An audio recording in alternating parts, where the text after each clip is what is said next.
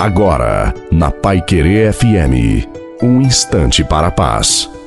Boa noite a você, boa noite também à sua família. Coloque a água para ser abençoada no final. E hoje falo sobre a oração, diálogo com Deus. E a sua oração será atendida. Ore com confiança.